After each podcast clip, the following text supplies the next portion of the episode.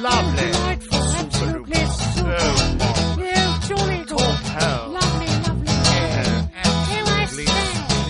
Lo que tú digas con Alex Fidalgo. You'll find us in high places, but we are not your friends. We use you and abuse you all for our own twisted ends. You think that it's your country, it's ours, you silly twits. We're the notorious, happy and glorious, clench your professional Hola amigos, ¿qué tal? ¿Cómo estáis? Ya estoy de vuelta. Tras el episodio con Dani Rovira, tras esa charleta de amigos que se nos fue de las manos y acabó durando tres horazas, y que sé que os ha encantado, me he tomado un tiempo de descanso.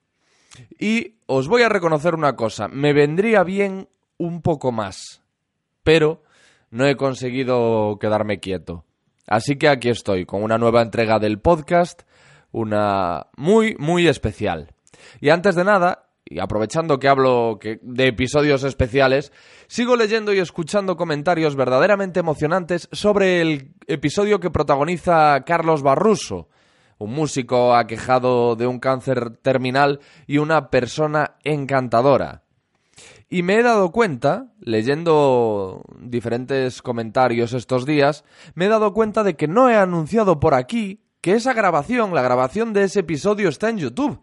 Es decir, que podéis ver nuestra charla también. Podéis escucharla y verla si buscáis en YouTube lo que tú digas Carlos Barruso. Buscadlo porque mm, vale la pena, en este caso, tener ese extra del vídeo. Y por cierto, os diré que Carlos sigue dando guerra, sigue tocando y sigue poniendo en pie al público unos cuantos meses después de, de, de aquella charla, lo cual siempre son maravillosas noticias. Y ahora voy ya con mis batallitas y ya os digo que se viene chapa. Es decir, ya he estado hablando un rato y todavía me queda un ratito más por hablar. Lo digo por si queréis saltar ¿eh? directamente a la conversación.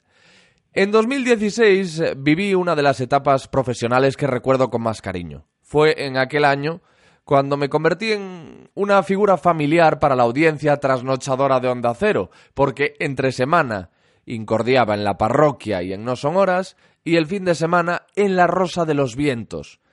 De hecho, los oyentes se choteaban de mí diciendo que estaba acampado con una quechua en los estudios de, de la radio de Onda Cero.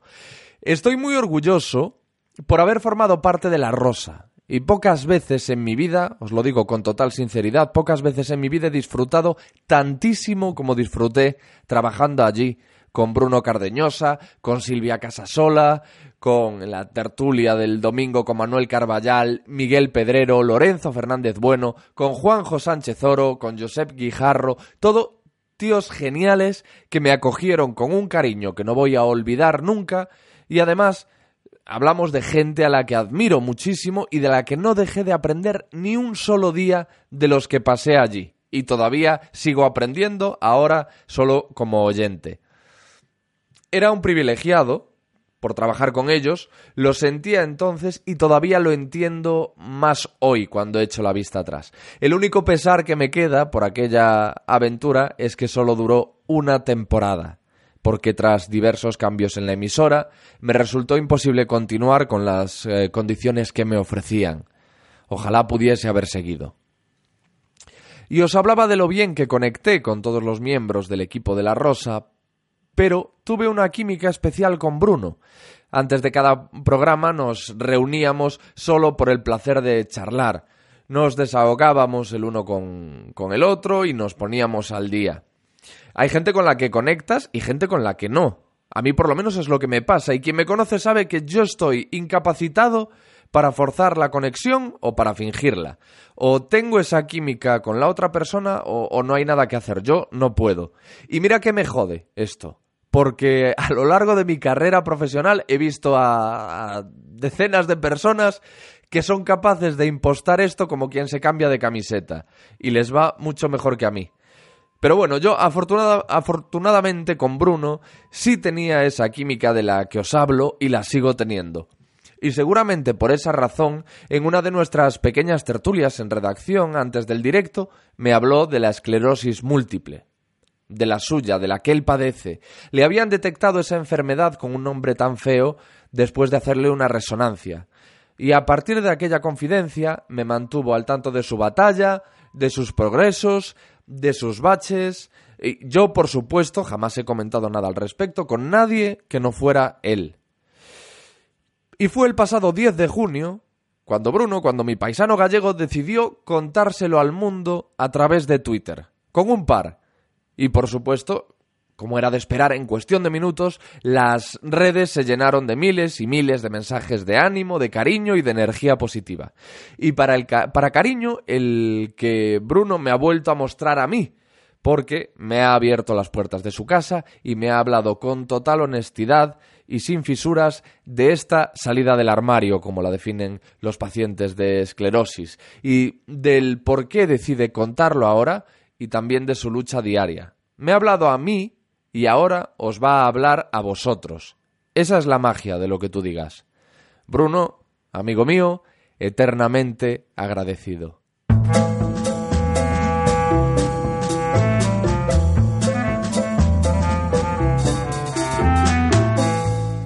Mira, yo estoy grabando ya, ¿eh? Ah, vale, si te vale, parece, vale. Si te parece bien. Además, eh, mm, mm, está bien esto que, que hemos eh, hablado ahora porque realmente quería empezar por ahí. Quería darte la enhorabuena por el paso adelante que diste, ese tweet en el que anunciaste que llevabas tiempo luchando con, contra la esclerosis y que dio lugar a un aluvión de comentarios de gente apoyándote, un montón de cariño que tú agradeciste en numerosas ocasiones. Bueno, hay, hay varias cosas. eh. Una de ellas que tú sabes, eh, ese tema nunca ha sido secreto. Eh, lo que no ha sido es público. Sí. O sea, mm, yo lo puedo contar a mi entorno cercano, al que le importa, al resto Claro. no. Pero al que le importa, pues lo he podido contar y he sido más o menos abierto, pero no lo he hecho público. Eso fue el momento de hacerlo público, que no respondía a un empeoramiento de la enfermedad, ni a un mejoramiento, ni, ni a nada. Respondía a una fecha y, y a una ocasión. Pero no era referente a que yo estuviera peor o estuviera mejor. Eh, porque en esto no se está mejor ni se está peor. Se está de más tiempo de menos tiempo y siempre se va a estar eh, de más tiempo, ¿no? Entonces, bueno, pues y había llegado el momento, se habían quemado varias etapas y una de ellas es decírselo a mi familia más cercana, que es mi madre. Mis hermanos lo sabían. Y mi madre hace meses eh, que lo sabe y ya una vez que, que eso, yo me liberé y había que, digamos, destensar esa paso. parte, ¿no? Y el siguiente paso era decirlo en público y también sé que es una enfermedad sobre la que hay no solo poco visibilidad, sino que hay un desconocimiento enorme. Pero todo el mundo la ha oído mencionar, pero hay un desconocimiento o una equivocación o, y a veces es un poco irritante, ¿no? Pero, pero bueno, hay, hay, pero el desconocimiento, la poca empatía por parte de la gente es eh, tremenda porque eh, es una enfermedad que no se desea para nadie, para nadie. No es una gripe, esto no es una gripe, esto es muy grave. Y la gente, y como hay algún caso, y como los síntomas, salvo los muy visibles, que las silla de ruedas no se ven, Como en casos muy avanzados. ¿no? Claro, y, y sí, las silla de ruedas hay en algunos que se dan desde el primer día y otros que no se dan nunca. Antes se daban el 70% de los casos, que ya está bien. Ahora se dan el 20-30, un poquito menos eh, porque han mejorado los eh, tratamientos, eh, pero no quiere decir que la movilidad haya mejorado para, para todo el mundo. Yo no tengo la movilidad de antes, yo llevo cuatro años sin correr. Eh, Ya. y- o- o sin, sin correr no, sin andar rápido. O sea que... Claro que la movilidad se perjudica, pero ya no hay silla de ruedas. Pero aunque no se vea algo aparentemente al kilómetro, no quiere decir que, que no lo haya, ¿no?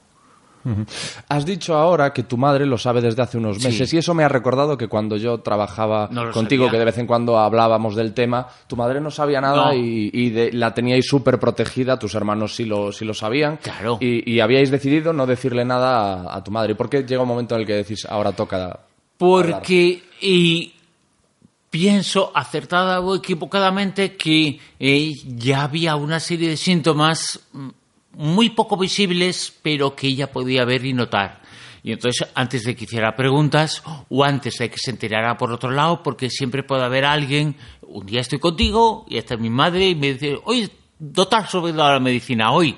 Entonces mi madre diría, ¿qué, ¿Qué medicina? medicina? Claro, ese tipo de cosas llega un momento en que ya no se pueden eh, salvar o, o estar pendiente de, de todo, ¿no? Entonces es una forma de, de liberarte y de no tensarte con, con eso, ¿no?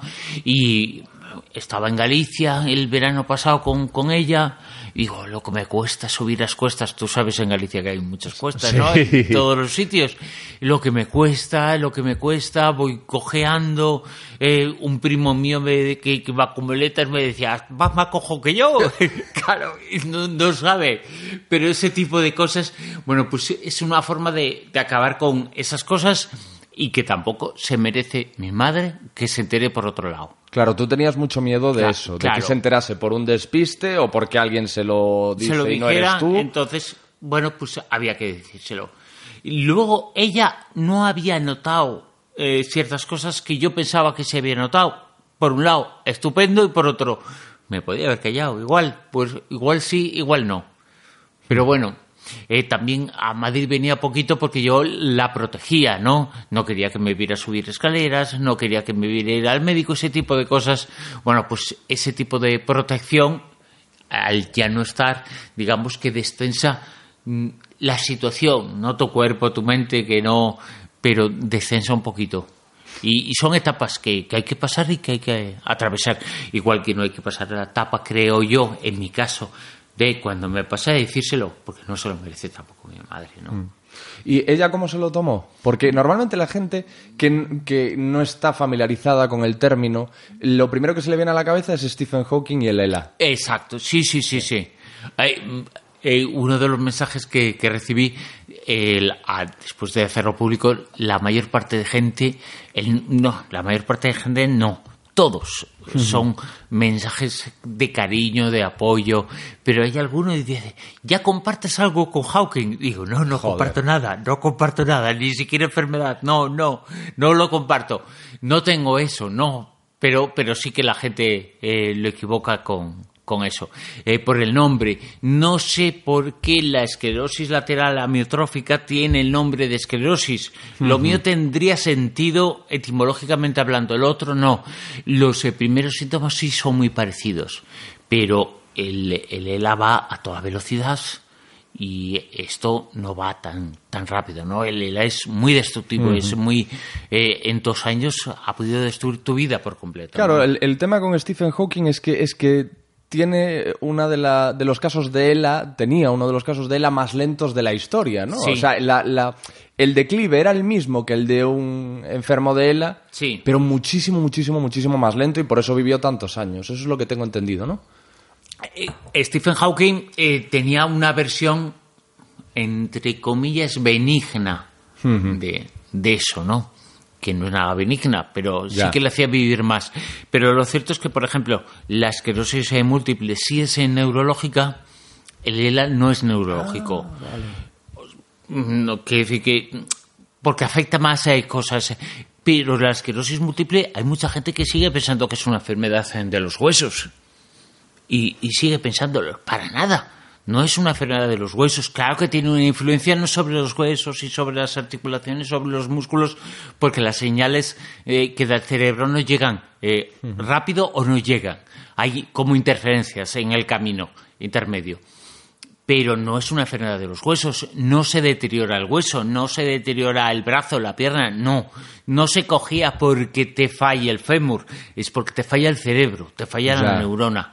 Y que es, la enfermedad es neuronal. Y en el ELA, eh, los eh, primeros síntomas pueden ser muy parecidos, pero por ejemplo en mi caso fue en cierto modo una liberación el diagnóstico porque los síntomas eran muy parecidos y una liberación entre comillas Porque de las opciones- eh, ya tenía que ser una de las dos cosas o era esclerosis múltiple o era ELA porque Ya. Ya estaba tan tan claro y entonces entre las dos opciones te quedas con la esclerosis múltiple no evidentemente porque porque es, tiene largo recorrido aunque es muy jorobada pero es que la otra es yo creo el peor diagnóstico que existe en el mundo yo creo que el peor Sí. Sí, porque a- a- aparte de que es una sentencia de muerte, es una sentencia de muerte lenta y dolorosa, ¿no? Sí, sí, sí, sí, sí. Y, y y invalidante en el sentido Claro. de que eh, la persona que lo tiene todo, le pasa todo. Eh, aparte de lo que se puede ver, no anda, no ve, no Deja de tal. tragar. Claro, Todo. eh, es una enfermedad que tiene mucha afección en el sistema Es como respiratorio. que de los, de los pies hacia arriba va fallando Todo va. ¿no? Sí. Va fallando todo. por- Sí, sí, sí. Por ejemplo, lo que es el, el- la digestión, lo que es el comer, el proceso de comer. Sí. Una persona con esclerosis puede tener sus eh, problemas porque influyen muchos eh, músculos. Pero bueno, puede hacerlo. Una persona con ELA sufre mucho. Ya. Sufre mucho porque se atraganta en exceso, Sí. no puede hacer sus necesidades, eh, no le funciona el intestino bien. Bueno, es, es terrible el. Hablábamos de esto, de la confusión entre el, el ELA y la esclerosis por el momento en el que le dices a tu madre que lo que tú Sí, tienes es esclerosis no, pero mi, mi madre, en ese sentido, como ha trabajado en hospitales toda Ah, la vida, vale. no tenía. Vale. eh, es eh, médico o enfermera, eh, eh, celadora. celadora. Pero no. Bueno, pero es parecido a enfermera. Sí, ¿no? sí, sí, sí, sí. Pero no. O sea, tenía la suficiente información para saber que no era lo mismo y que no tenía nada, nada que ver, ¿no? Entonces, bueno, se lo ha tomado pues, como una madre. Pues, y al día siguiente ya está muy pendiente a qué hora te has levantado, porque con WhatsApp se, se puede ver. Se, Sí. Ahora me espía, me, te has acostado a tal hora, te has levantado a tal hora, te has... Bueno, son las cosas de, de la madre que Ya. hay que permitirlas y, y- y no pasa nada, ¿no? A ti te tienen arropadísimo, porque yo, Sí. yo, yo sé que tus hermanos te- a- a- estaban a- haciendo un placaje importante ya contigo en aquel, en aquel entonces, hace- Eh, cuando eh, estaba yo contigo. En aquel entonces, ahora y mañana.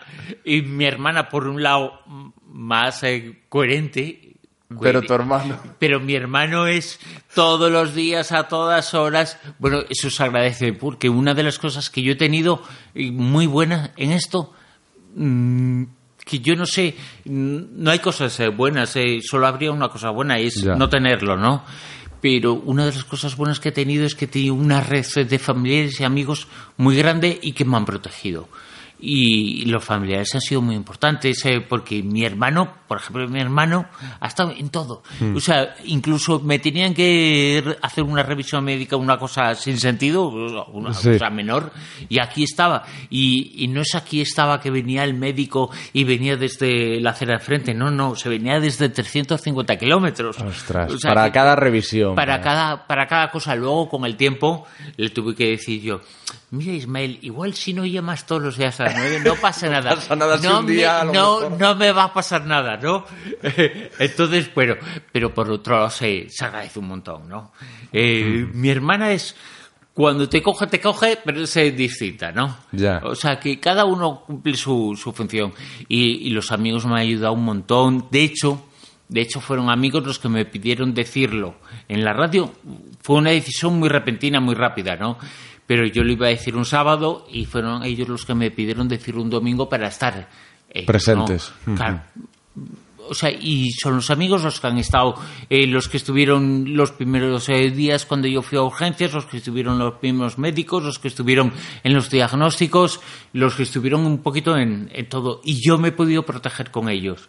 Una de las cosas que yo he aprendido de todo esto, y no solamente es eh, con una enfermedad, es en, en todo, es que las personas tenemos que pedir Sí. que no se nos cae la cara de vergüenza por, por pedir, al contrario, pidiendo algo, estás haciéndote tú un favor porque te van a ayudar y estás haciendo un favor a la persona que va a poder prestar su ayuda que no es nada eh, especial, no le vas a cambiar la, la vida por eso. Y bajarse y decirse, oye, estate pendiente de mí porque me puede pasar esto, me puede no pasar esto. Oye, mm, voy a salir de casa pero hace una ola de calor. mm, ¿Me puedes ayudar o puedes estar cerquita de mí? No ayudar en el sentido de que me tenga que llevar, pero sí está cerca de mí. Y en ese sentido yo he tenido siempre eh, esa red de, de amigos y familiares. Y yo creo, una de las recomendaciones que yo puedo hacer es que todo el mundo se la, se la busque y la tenga, porque es lo mejor que te, que te puede pasar. Es muy tópico decirlo, pero... ¿Tú lo has aprendido ahora? ¿Has aprendido ahora a pedir con la enfermedad? Sí, sí. O sea, a- antes me equivocaba y no lo hacía tanto, confiaba más en mí, pero lo he aprendido más ahora y, y un poquito por, por obligación, porque a veces no queda más remedio que, que hacerlo, ¿no? O sea, lo he aprendido ahora y lo y, y tendré que aprenderlo todavía más, pero mm, para mí es importante. Yo no hubiera llegado hasta aquí si no llega a ser porque haya pedido y no he pedido nunca cosas imposibles. He pedido pues, acompáñame a tal sitio, ven a tal sitio, eh, ayúdame en esto, eh, voy a ir en la calle pero no me atrevo, voy- ayúdame eh, que tengo una resonancia, que tengo una prueba médica, que ese tipo de cosas antes las hacía solo. Ahora siempre hay que eh, hacerlas con alguien, pero te haces el favor a ti mismo y se lo haces a la, a la otra persona, porque quieren ayudar, la gente quiere ayudar. E imagino que a raíz de hacerlo público, mucha gente que, a lo mejor eh, viejos amigos que no sabían Sí. nada, se han puesto en contacto contigo y lo mismo, te han dicho, para lo que necesites, aquí estoy, Mm. pídemelo. Todo el mundo. O sea, no hay ni una sola excepción, ni una sola. O sea, no, no hay un mensaje. Y fíjate que me decían, bueno, tienes que estar preparado para cosas eh, buenas y algún comentario negativo. No ha habido ninguno. Estoy preparado para, para todo eso, pero no ha habido ninguno. Y gente que conoces o gente de la que sabes que, que se presta, que... Y lo... Es muy lógico porque es una enfermedad rara, pero es una enfermedad que tiene mucha gente. Pues mi prima, mi hermano, mi padre, mi madre, le pasó, le ha diagnosticado esto, está así, está así, y te encuentras que es mucho más común de lo que te crees. Y la gente se ha portado estupenda, tanto la que no conozco como la que conozco, todo el mundo. En tu tuit decías que todo empezó en una tertulia. Sí, ¿Cómo fue? Em, lo que es el diagnóstico, Sí. digamos. Y, y posiblemente la enfermedad estaba ahí antes, ¿no? No se desencadenó ese día, ¿no? Eh, pero ese día se dieron una serie de condicionantes que a mí me hacían sentir mal, que no un dolor insoportable, porque yo volví a casa tras eh, la tertulia, pero yo notaba que iban cosas eh, mal en el cuerpo, que yo no iba recto andando cuando salía de la tertulia, que estaba mareado, que y había una serie de síntomas que no me gustaban. Entonces esperé unas horas y le dije a una persona de la tertulia, Miguel Pedrero, oye, sigo encontrando raro, acompáñame al médico, va- voy a urgencias. Y fui a urgencias, me trataron muy bien en ese sitio de, de urgencias, me hicieron una serie de pruebas, me dijeron que no notaban nada, pero que me pedían ser ingresado.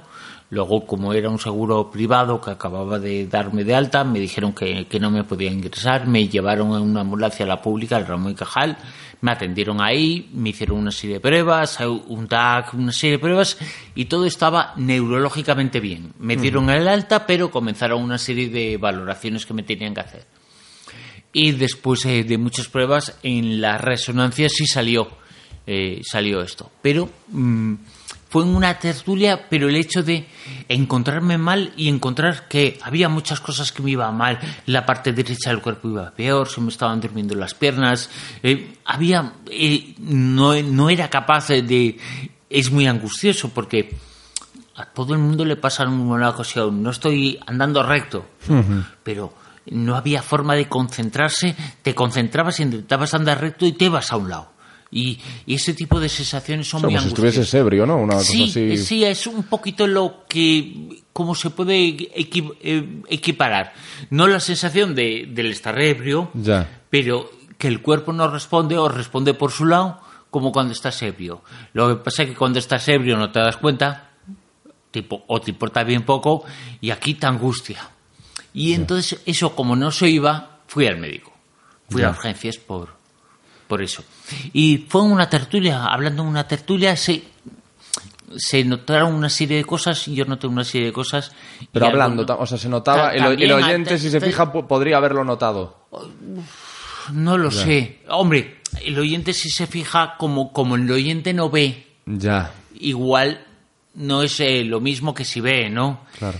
Entonces, eh, no lo sé. El, el oyente si se fija, lo único que Me se refiero a si, si te había es- afectado a la, a la adicción, si tú nos notabas que... No, pero yo podía notar, pero el, una cosa es el reflejo público, Ya. no, pero por dentro se, se notaban cosas porque es eh, todo, eh, la conexión muscular, digamos, el, y todo es un músculo. O sea, el corazón es un músculo también, y lo mueve un músculo, el brazo lo mueve un músculo, es una señal primero, y todo funcionaba mal, todo, todo, todo, sin excepción. Entonces, pues, al funcionar todo mal y no curarse y no salir de eso, es cuando decidí unas horas después eh, ir a, a urgencias.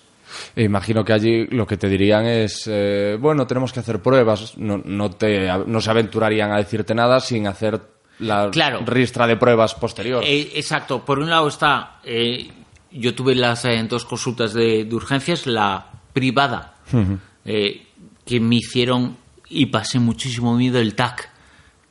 El TAC está vinculado a una serie de cosas, al cáncer, a, y cuando te hacen una radiografía del cerebro, en cierto modo, que es el TAC, pues eh, te asustas mucho y cuando tarda en llegar la resolución, la, el informe, te angustias mucho. Yo pasé mucho miedo ese día. Y, pero estás ahí y dices, bueno, el TAC ha salido bien, no hay ninguna lesión grave, grave instantánea, un ictus, un derrame cerebral, no hay eso, pero había algo. Y sí que fue la prueba más eh, emocionalmente más eh, dura el hecho de cuando me dan para irme de la privada a la pública una ambulancia el conductor y digo jolines estoy harto de escuchar ambulancias y ahora soy yo el que va adentro no y esa sensación sí es muy es dura no el conductor me vio bien y dice siéntate aquí al lado de mí no necesitas la camilla Claro, yo, pero yo me senté ahí al lado, el tío con, con, el, con la sirena puesta, evidentemente haciendo su trabajo. Y yo, oye, llegamos en cinco minutos, atravesamos la castellana, ¿eh? O sea que llegamos rapidísimo y a Ramón Gejal me atendieron instantáneamente. Había un- me hicieron una serie de pruebas en el momento, pero dije algo o notaron algo o vieron algo que no les convencía. Y una serie de pruebas eh, más que no son instantáneas. El Doppler, una- la resonancia. ¿El una serie de Doppler qué pruebas. es? Eh, cua- el Doppler lo, es que te miran las arterias que, que llegan al cerebro Ajá. ¿Y cómo te las miran? ¿Cómo? con, con una especie de cámara, pero se accede a la imagen. son- No, eh, todos hemos visto la imagen esta de esta especie de gel eh, transparente, blanco, viscoso. Que te lo inyectan o- Es, en la cabeza te lo ponen. Ah, vale. Y entonces meten la cámara ahí y la cámara, digamos que se mete para adentro y, y capta. Hace una serie de ruidos, pero los ruidos los transforma en una serie de, de imágenes. Y yo estaba bien. Pero eso no te lo hacen en el momento, te lo hacen eh, con hora, digamos. Ya. El jueves 7 a las 14 horas. Y te lo hacen y todo muy bien, todas las pruebas salieron muy bien, menos la resonancia. Y en la resonancia, que es donde se capta esto, sobre todo, ahí ya aparecían las, las placas, eh, lo que se llama las placas, que son las partes de neuronas que se han muerto y, al- y le llaman múltiple porque son muchas y al ser muchas eh, se juntan y la esclerosis entonces se, se, se ve con un agujero, con una placa, con una cosa brillante, y- pero es por eso que le llaman eh, múltiple. Son muchas pero pequeñas lesiones, pero al estar juntas pues eh, por eso le llaman esclerosis eh, múltiple. Y luego está, para confirmar ese diagnóstico, la punción lumbar que te hacen. Entonces, la punción lumbar consiste en que te claven una aguja en, en la columna. Sí. Pero claro, ¿Es dolorosísimo eso o no? Es, Es que hay gente que dice que es lo más doloroso del mundo y otra gente que he oído que dice, bueno, tampoco. es terrible. Yo lo pasé terrible. Supongo que depende en cada caso, porque en mi caso no podía ser con anestesia. Ah, vale. Era sin anestesia, directamente te clavan. Eso en la columna. Y hace mucho daño. Hace Ya. muchísimo daño. Y evidentemente cada uno pues lo, lo Ya. sufre de una forma, ¿no? Pero sí Hombre, sin dijo- anestesia yo creo que todo el mundo lo tiene que sufrir de la Claro. misma, ¿no? Pero la, la enfermera sí me dijo, "Ah, te vas a acordar de nosotras toda la Toda vida. la vida. Pues sí, es verdad. Pues es verdad, todavía Pues tienes las caras ahí Sí, sí. frescas, ¿no? Pero luego también descubres que, que la gente es maja, la gente es buena. El médico que me lo hizo, eh, porque el- la médico me explicó todo. esta- se le notaba que sufría Sí. al hacerlo. Se notaba, o sea, sabía que era una cosa dura. Y, y cuando acabó, cuando acabó, después de muchos, dijo, ya, ya está. A, mí en ese momento en- hubo tanto dolor que me dieron ganas de, de darme la vuelta, pero como era una- un médico guapa, pues, pues, y- pero, pero claro, fue muchísimo dolor, fue muchísimo dolor. Y fueron, y en esa prueba lo que hacen es, al sacarte un poco de líquido de la columna, en el líquido hay una serie de bandas que se ven, que yo no entiendo cuáles son, pero esas eh, bandas, si tienes esclerosis, se marca de una forma diferente. Entonces analizan eso, analizan esas eh, bandas eh, de líquido acefalorraquídeo. se llama. Y al analizarlo confirman el eh, diagnóstico anterior. Y en, mi caso se confirmó. Ya. Y cuando, en el momento en el que te dicen, mira, lo que tú decías, tienes estas dos opciones. El momento que tú te sientas con la doctora y te dice, bueno, Bruno, ya hemos analizado todas las pruebas y hay estas dos posibilidades. No, eh, Ah, no. nunca me dijeron que había eh, dos posibilidades, solo valoré yo. Ah, vale. O sea, hubo dos diagnósticos, digamos. El eh, primero al de resonancia, porque a mí me llamaron del hospital para decirme, oiga, tiene que hacerse otra vez la resonancia. Digo, ¿y por qué? Y dice, ¿no lo ha explicado el médico? Digo, no, tengo hora mañana. Ah, se habían adelantado. Entonces, cuando yo fui al hospital, nadie me supo explicar ahí, eh, nada. Al día siguiente fui al médico. Una angustia de la hora, leche ahí. Y entonces ahí sí te dice, te han pedido hacer otra vez el- la resonancia para ver si sale lo mismo, porque lo que ha salido es esto.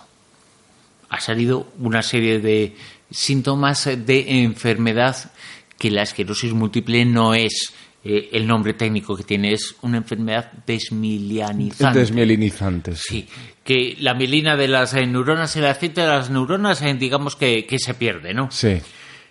Y entonces eso es lo que, lo que te dicen. Y ahí, ahí el primer diagnóstico. Y el segundo es unos meses después, otra neuróloga que te dice el diagnóstico en función del análisis de, de la punción lumbar. Y ese segundo diagnóstico confirma el primero. Es en el periodo entre los dos, cuando yo tengo el miedo, digo, bueno, ¿y si lo que me han visto es ELA? Porque ah, solamente había esas eh, dos posibilidades por los síntomas, por la clínica. Solamente había esas eh, dos posibilidades, pero nunca me dijeron eh, lo del ELA. Nunca me dijeron esa, esa posibilidad. Es un miedo personal que, que se tiene, ¿no? Pero nunca me dijeron, tienes estas eh, dos posibilidades, puede ser o esto o lo otro. No, me dijeron, o es esto o es... No tenemos ni idea. Ictus. Pero el ictus lo utilizan para todo. El ictus Y es lo una falta de des- riego. descartado con el TAC, ¿no? Sí, no, pero el ictus es consangración. Lo habían Ah, vale. Pero el primer diagnóstico que tuve fue de ictus, de falta de riego. Porque hay muchos tipos de, ictus y de grados. Una cosa es un ictus eh, grave con sangrado y otra cosa es un ictus sin sangrado que no se percibe en el TAC. El sangrado. Y al no percibirse en el TAC, pues puede ser, claro. Y entonces el primer diagnóstico que tuve fue de ictus lacunar, un ictus pequeño Ya. una falta de riego que me ha generado es, esa sensación de, de, de inestabilidad, de, de, mm, Desorientación. de- exacto, una serie de síntomas que son muy parecidos. Pero ojo, también es un diagnóstico que tienen muchas personas con lo mío. Lo mío es un diagnóstico que viene después de una serie de pruebas y el primer diagnóstico que tiene casi todo el mundo es ictus, y, y el porque momento, se parece bastante. y el momento en el que se confirma y te dicen lo que tienes es esto, tú eso como te re- recuerdas cómo reaccionas o qué, pi- Em, qué piensas. Es decir, yo soy de, de pensamiento lento, ¿no? O sea, hay dos, eh, dos momentos que es cuando me lo dicen por primera vez, el impacto es eh, brutal, porque dices, jolín, me acaba de cambiar la vida, pero yo estaba como, como oído. Yo recuerdo que estaba, que lo conoces tú, con José Manuel Escribano, que es el que hace la sección de cine en El la radio, Super 10, en el sí. eh, programa de radio. Yo estaba con él y me lo dijo el médico estando con él, que pobrecillo, sí, esa fue, eso, es- eso se lo llevó él, ¿no? y yo estaba idiotizado. O sea, lo que me acaba de decir era muy grave, pero yo estaba un pensamiento que no lo puedo definir. Incluso cuando eh, mi hermano llamó para decir, bueno, ¿qué te ha dicho el médico? No, me ha dicho esto. Y dice, anda, pásame con José Manuel a ver si lo has escuchado bien. No se lo O sea, creía. no se lo creía. Claro, eh, dice José Manuel, sí, lo has escuchado bien y lo ha escuchado bien él. Le ha dicho esto. Esclerosis múltiple. Y, y claro, en ese momento tienes miedo, evidentemente. Sabes que tu vida ha cambiado en ese momento, pero seguramente es el efecto del día a día, de los días posteriores. Y también el hecho de sentirte bien, relativamente bien, hace fuerza. Claro. En el sentido de, bueno, pero no me pasa nada. Claro, es que esto nunca eh, hace efecto el primer día, es, es un progreso, es un eh, es progresivo, no es eh, Es gradual. es gradual, no, no hay una fecha a partir de la cual eh, tú estés peor, ¿no? Entonces, bueno, pero cuando me lo confirman, se produce esa, do- esa doble reacción. Una que al no ser ELA te liberas y por otro dices, bueno, se confirma que la vida me ha cambiado y a partir de ahora tengo que estar medicado toda mi vida, el resto de mi vida, cuidándome el resto de mi vida. Me puede pasar algo el resto de mi vida, me puedo quedar inválido cualquier día del resto de mi vida, eh, puedo perder el trabajo cualquier día del resto de mi vida y a partir me puedo quedar ciego el resto de mi vida cualquier día, o sea, cualquier día es la inseguridad de que cualquier día todo puede venirse abajo. Eso evidentemente no lo quiero, tiene una parte buena porque te hace vivir y sentir más el, El ahora. el, el día a día, pero por obligación, no porque te hayas tenido una iluminación y no, Es porque no te queda otra. No te queda otra, ¿no? Y tienes que vivir más el día a día y ya está, ¿no?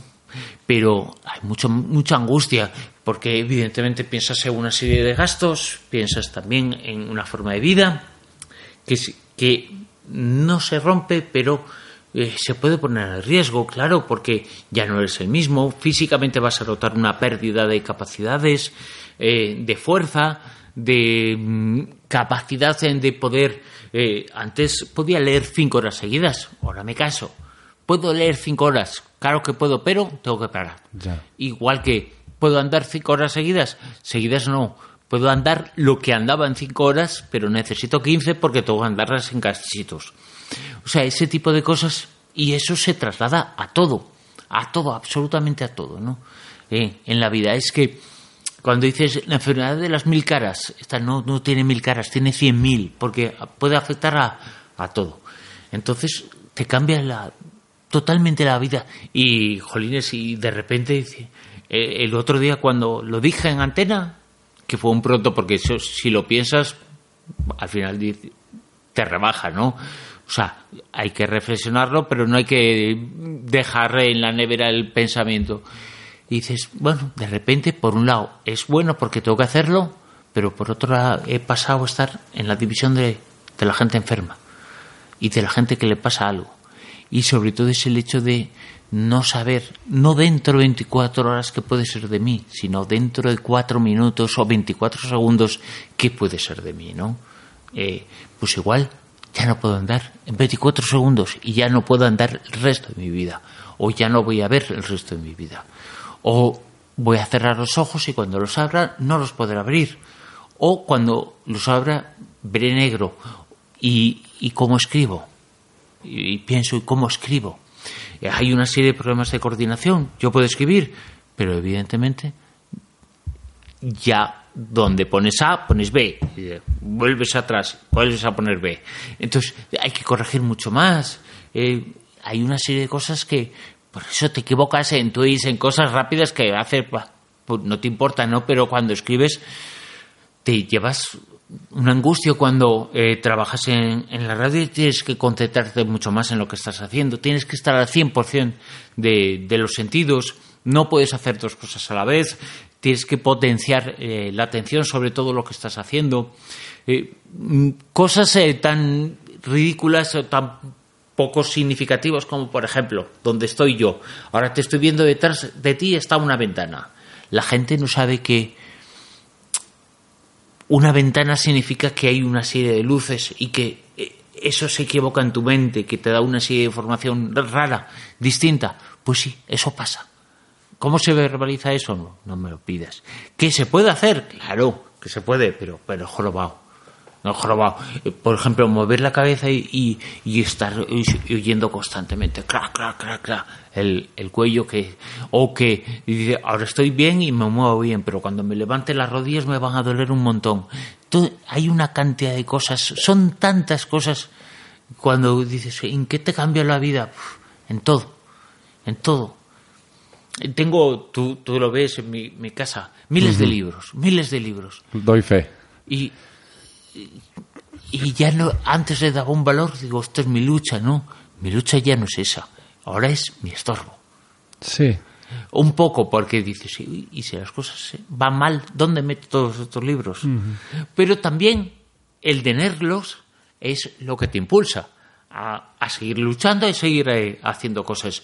Y ojo, que yo soy un afortunado, porque yo tengo, es decir, mm, no gano como otros, pero gano más que, que otros.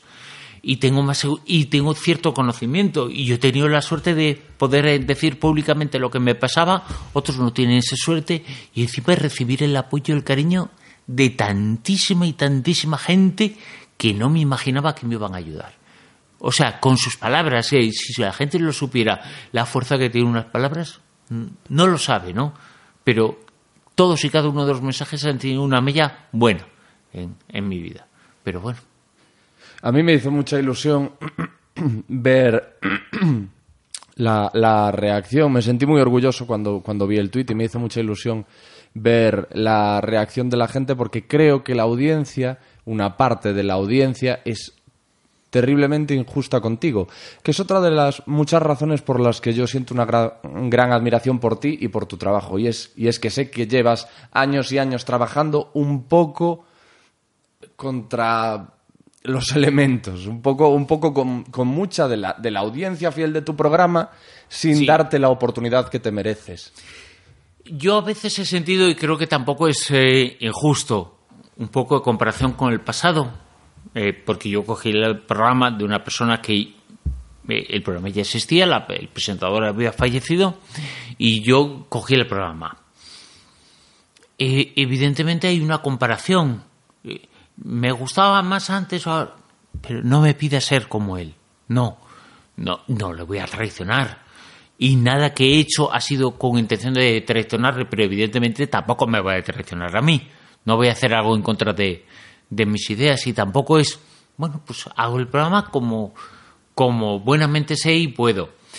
Pues eso por un lado. Por otro, eh, sí que hay una serie de críticas, ha habido una serie de críticas que están fundamentadas en eso, que también son ideológicas, que son políticas, que son más que políticas eh, sociales, ¿no? Más que dices, bueno, pues no estoy a favor de, de que existan pobres en el mundo. No me pidas que lo esté. Pero es que tampoco el que estaba antes estaba a favor. No, no le dibujes tú lo que, lo que era, ¿no? Pero me critican por, por eso, ¿no? Y ha habido mucha lucha. Y si la gente supiera, yo he cobrado no menos que lo de antes, sino infinitamente menos. Infinitamente menos. Entonces, yo en ese sentido sí me siento orgulloso de, de lo que he hecho. Sí que ha habido un poco de, de injusticia y digamos que para que haya un poco de justicia en lo que han dicho, he tenido que estar enfermo. No quiero, ¿no? Pero, pero la verdad es que quizá por eso me ha sorprendido tanto, ¿no? La, la reacción. Ojo, que la reacción no depende de eso, depende de que la gente es eh, buena, sobre todo es eh, buena. Y ha pasado un mes desde que lo dije, pero como, como ahí están los mensajes, los de la radio, los eh, personales, está el Twitter eh, de aquí, el que ves el mensaje privado en el Facebook, está la solicitud de mensajes, hay muchísimos. Y siempre vas descubriendo cosas nuevas, mensajes nuevos. Y todos son buenos, todos son. Incluso el otro día en Instagram dije solicitud de mensajes no sé cuánto. Y digo, ¿qué es esto? Y No lo sabías, que había ahí una bandeja oculta. Claro, no lo sabía. Y, y empecé a a leer. reventar. Empecé a leer y jolines, y eran todos estupendos, pero Qué tan maravilla. estupendos que la gente, yo soy fisioterapeuta, eh, te recomiendo, tal. La gente prestándose a, a colaborar y ayudar, ¿no? Dice, pues bueno, estoy estupendo. Qué pasada. ¿Y cómo se percibe eso? Es decir, ¿qué, qué, qué sientes tú cuando ves el aluvión, cuando empiezas a ver todo lo que te dicen, toda la energía? O sea, es una energía que realmente atraviesa la pantalla, realmente llega a ti. Tú Claro. eh, te levantas al día siguiente de otra forma. Evidentemente, y no te levantas de otra forma, sino que ya en ese momento lo ves de otra forma. Eh, hay un sentimiento dual, ¿no? Yo lo he comentado al comienzo de verano. Eso quiere decir que físicamente me he sentido un poquito peor. Ya. Entonces, claro, con el tiempo dices, pues igual tenía que haberlo hecho a final de verano, ¿no? Pero bueno, ese tipo de cosas eh, no, no las ves en el momento. Entonces, la sensación que tienes es que es precioso lo que me han dicho, pero me lo han dicho porque estoy enfermo. Que eh, ojalá no me lo hubieran dicho, ojalá sí. Mm, bueno, eh, dice, estoy enfermo y eso no se, no se corrige. Y he tenido la ocasión de que me lo digan sin pedirlo. Yo no les he pedido eh, nada. Y fue hacer el comentario y al instante, pero al instante, un aluvión de, de mensajes cuando digo yo, yo que soy muy exagerado, tú, tú lo sabes, ¿no? Cientos, miles, no, es que son miles, es que son científicamente miles. Y, y me acuerdo que yo lo pensaba el día de antes, digo, no, tengo que responder a todos los mensajes que me escriban. Digo, es que es imposible. Es imposible. Y he respondido a los mensajes directos, a los mails y a algunos eh, que por lo que cuentan, pues a mí me pasa esto, a mí me pasa lo otro, pues eh, por obligación, pero no puedes responder a todos. Pero es que son, son miles, no es una exageración, esta vez no he exagerado, miles de mensajes. Pero miles es que, digo miles, y puedo decir decenas de miles, igual, igual ahí ya exagero, pero es una, es una, y un mes después sigo Y que descubriendo siguen mensajes. llegando, sí. Y, y luego siguen llegando, pero es que luego sigo descubriendo y el mensaje de tal, y ves la fecha y dices, pero si me lo mandó hace tres semanas, pobrecillo, pero yo no lo he visto, ¿cómo puedo decirle? Pues es que no lo he visto, lo siento, no, no lo había visto, ¿no? Pero la, es, eh, la sensación es muy buena y me han dado un regalo, un premio, algo que no esperaba y es algo que, que va conmigo y va a ir conmigo siempre, ¿no? Es que realmente eh, yo creo que cuando llevas un tiempo trabajando en, en la, en la radio y mm, siendo más trabajador de la radio que oyente, no te das cuenta del cariño que te puede coger la gente y de la compañía que le haces y de que a lo mejor esa gente que te está mandando buenas energías y tal, te ven como un amigo. Es Sí. que le has hecho, les has hecho muchas compañí- mucha compañía. Y eso es un poco la sensación que, que he recibido, ¿no? Eh, porque te escribe gente como devolviendo Eso es. lo que tú has hecho por él. Digo, no, yo no he hecho eso por ti. Eh, Es tú lo estás trabajo. haciendo. He hecho mi trabajo. Eh, bueno, por lo que sea, pero, pero es verdad, hay la sensación de devolución de algo. Eh, ¿Cómo no te voy a decir, estate bien y lo que necesites y tienes todo mi cariño? que va a decir la gente? Te voy a solucionar, te voy a curar. No, no lo va a decir. Se, se ponen contigo y viajan contigo y dices, ostras, es que hay un agradecimiento en la gente. Es que un día digo, un día tengo que publicar lo, todo lo que he recibido. Y un día lo, lo haré porque ha sido precioso. O sea, hay comentarios a mí se me han caído las lágrimas muchas veces. No es para menos. joder. Es que dices, ostras, y esta persona que tiene una vida estupenda, porque evidentemente con las redes eh, sociales, pues puedes investigar un poquito a fulanito, Sí. y ves la foto con los hijos, pues la foto con el viaje que ha hecho a Zagreb, ves la foto, tiene una vida normal, una vida de sufrimiento, la mayor parte de gente de trabajar y luego de darse algún premio que se lo merece, ¿no? Y dices, es, jolines, yo querría tu vida y me estás dando la vida a mí, ¿no? Ostras. O sea, y y yo he llorado muchas veces de alegría, ¿eh? Sí. por, por la- las cosas que me han dicho y, y muy emocionantes. Es que no, es que no puedo eh, decirlo de otra forma, ¿no? Y he leído cosas que digo, pero bueno, ¿qué me está diciendo esta persona con lo que tú has hecho por mí? Te dice, con lo que tú has hecho por mí. Digo, yo no he hecho nada por ti. Es pero, increíble. pero, pero gracias porque ahora lo necesito que me lo digas, ¿no?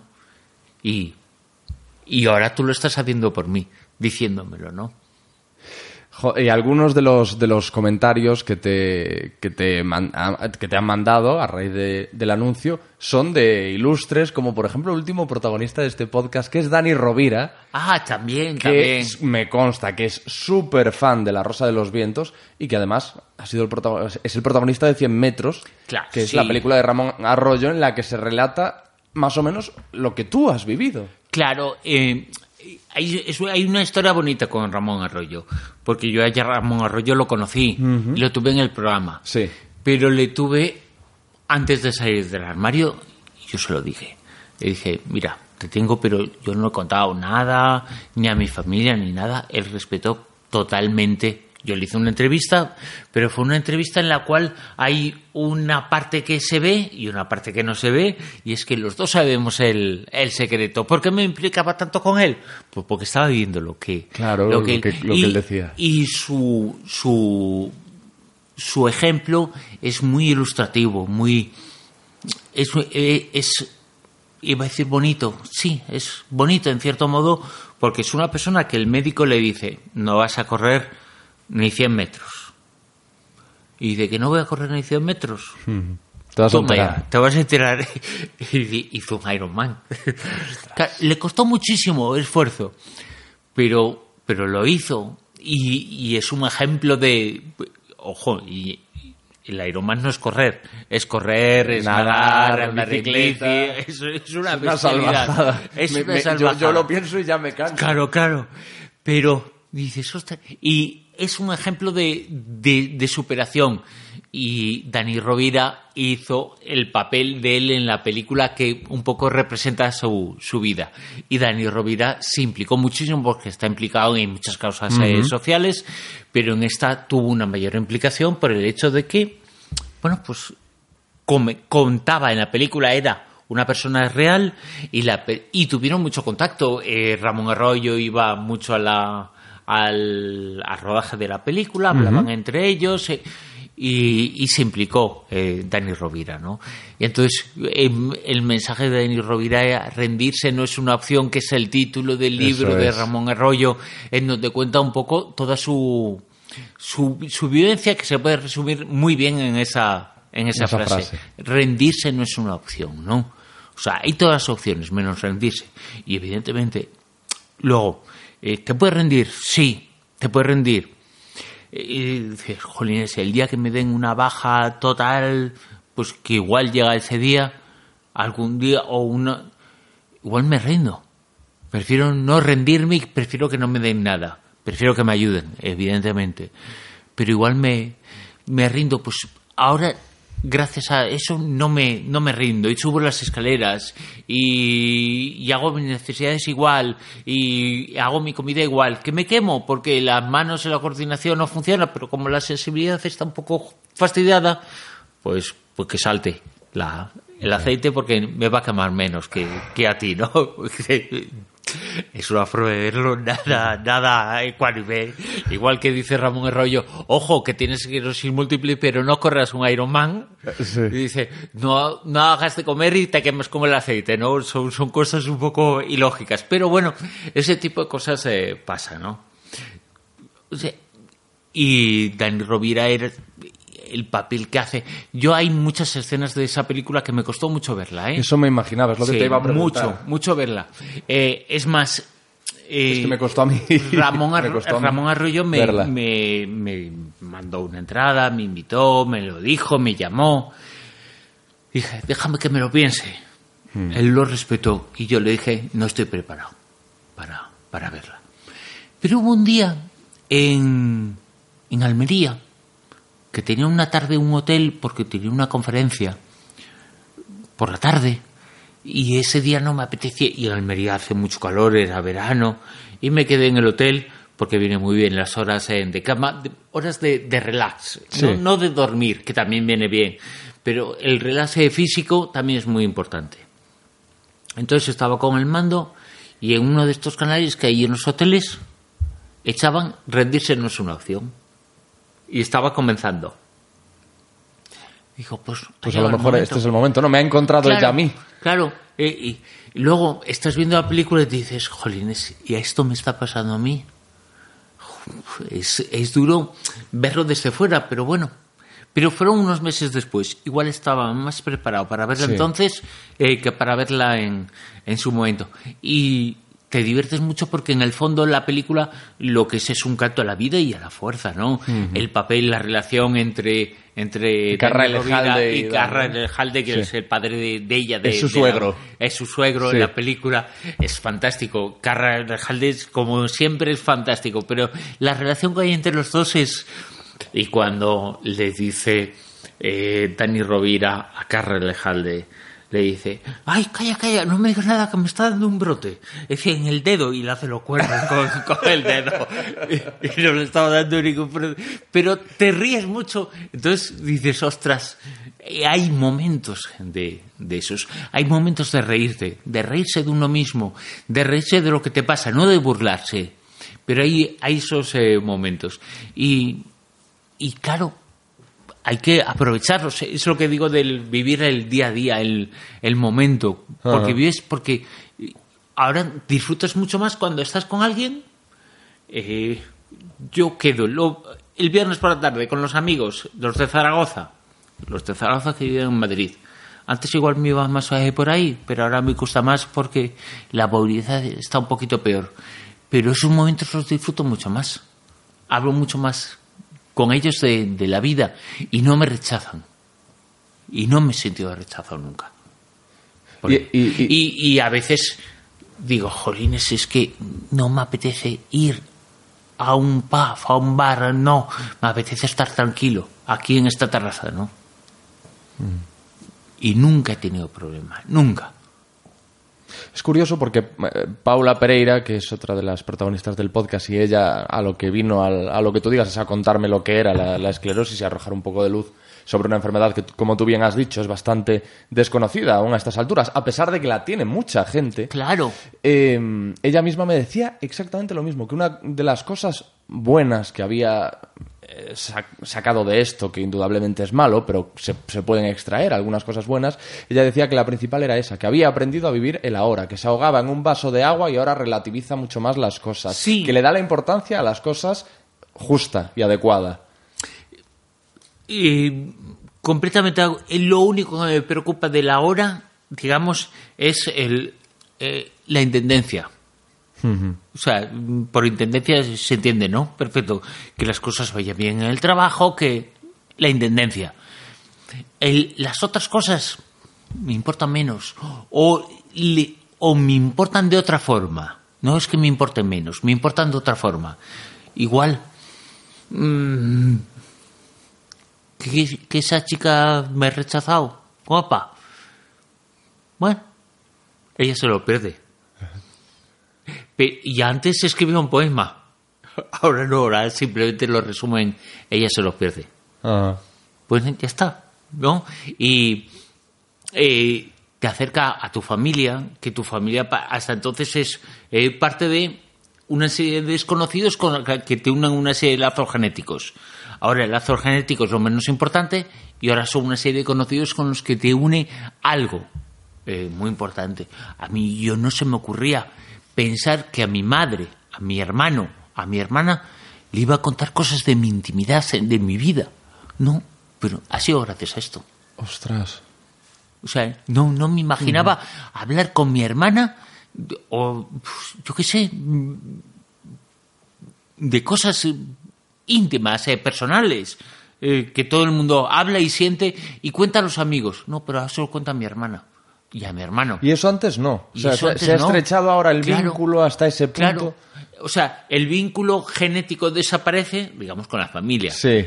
Desaparece y el vínculo de verdad es Emocional, el que aparece. emocional, Claro. el- Claro, porque los necesitas. Claro. Los necesitas mucho más. Porque de repente te has convertido en una persona débil. En una persona que en cualquier momento, yo lo quiero ser débil, no quiero tener esa debilidad física además. Sí. No quiero, pero la tengo. Entonces, pues bueno, yo necesito a alguien que, que me sostenga.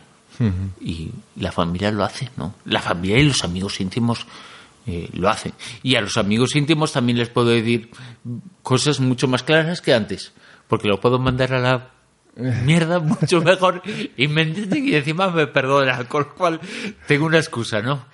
Claro, o sea, tú, al, al ser consciente de tu vulnerabilidad, porque vulnera- Claro. vul- vulnerables somos todos. Sí. Pero tú ahora lo eres, eres consciente de ello, eres más consciente de ello. Mm. Y eso te impulsa, ¿no? A, a- a abrirte, a... Seguramente a- te preocupes más en hacerse sentir querido a quien quieres, ¿verdad? En transmitir tu cariño a quien quieres. A lo mejor antes eras más frío y ahora en cambio... Claro, sí, sí, sí. Eh, pasa el tiempo, entonces analizas, eh, dices, em, ¿qué puedo aportar yo al mundo, no? Eh, el hecho de hacerlo público es un poco el hecho de que qué puedo aportar yo al público, al, al mundo, a mi enfermedad y qué obligaciones tengo. Eh, yo tengo una obligación, algo, una obligación, yo me siento obligado a decirlo en público, en parte porque también tengo esa responsabilidad.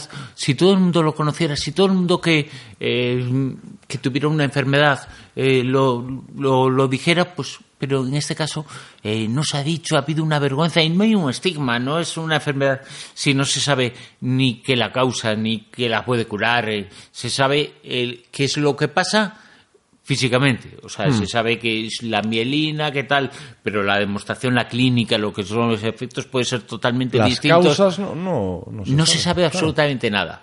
Na- nada, pero nada, eh, bueno, se saben, hay, claro que hay una serie de pistas, eh, pero van por, eh, por un lado, las causas genéticas, gene- y, y las causas genéticas están todas.